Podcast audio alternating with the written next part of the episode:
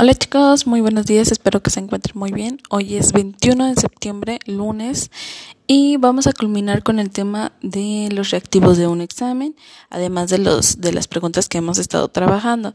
Ustedes saben que existen diferentes tipos de preguntas eh, que han sido las de conocimientos, habilidades, descriptivas, explicativas, las que tienen una causa y un efecto, además preguntas abiertas, cerradas, de falso y verdadero o de opción múltiple. Ahora les va a tocar a ustedes realizar un examen que tenga este tipo de preguntas ah, con mínimo 10 preguntas o 10 reactivos.